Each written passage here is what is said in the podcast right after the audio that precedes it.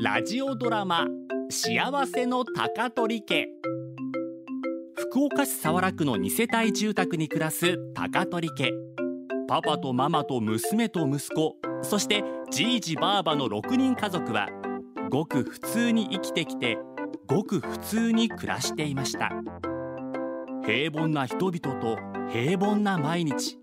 それでも高取家の人々はとてもとても幸せなのでした待ち合わせその2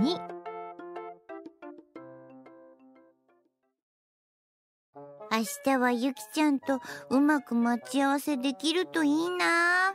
待ち合わせ失敗して遅刻やらしたくないしもしどっちかが待ち合わせに遅れた場合どげんしたらよかっちゃろかねやっぱり時間に遅れたら先に行くっていうルールにするしかないっちゃないそげんしてもし一人で登校することになったらあれやから瞳からゆきちゃんのママに直接ルールとか伝えといた方がよくねえかそうねマリンはなるべく一人でやら行きたくないとよねだってゆきちゃんとおしゃべりすると楽しいし一緒に登校すると自分の忘れ物とかに気づけたりするしああゆきちゃんが習字道具持っとったって習字道具取りに帰ったことあったねうんうんリコーダー忘れとったもあるしうん体操服忘れとったもあるしプリント忘れとったもあるし忘れすぎじゃねまあゆきちゃんと一緒に行けばいろんなチェックができるわけよてか家出る前お前がチェックしろよとにかくマリンはゆきちゃんと一緒に行きたいとって私らはスマホあるけん待ち合わせで失敗することやら考えんくなったよねそうやな携帯電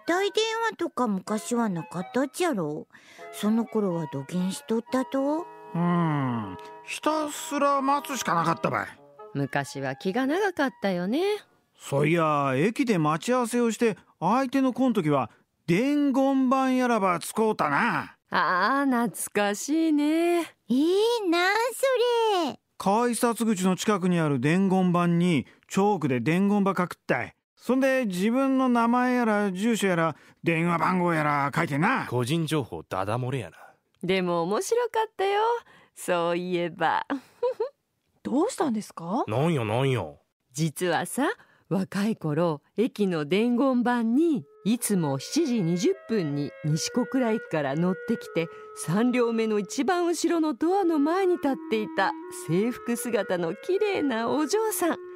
あなたが大好きでした僕は来月県外の大学に進学します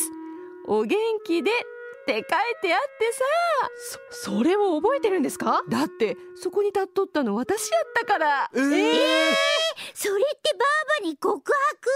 そうようちの学校じゃそのことで大騒ぎよ情報ダダ漏れやしなそいつ毎日こっそり見よったんかいこうして覚えとうのも実は私も毎朝その人のことを気になっとったけんねええー、うわーなんかキュンとしましたじゃあそげんことはどうでもよかったいマリンの待ち合わせについてうん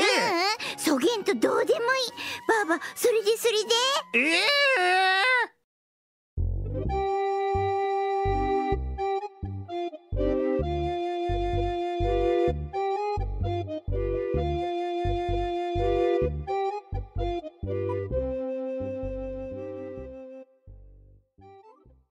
ここで Google ポッドキャストをご利用の方へお知らせです。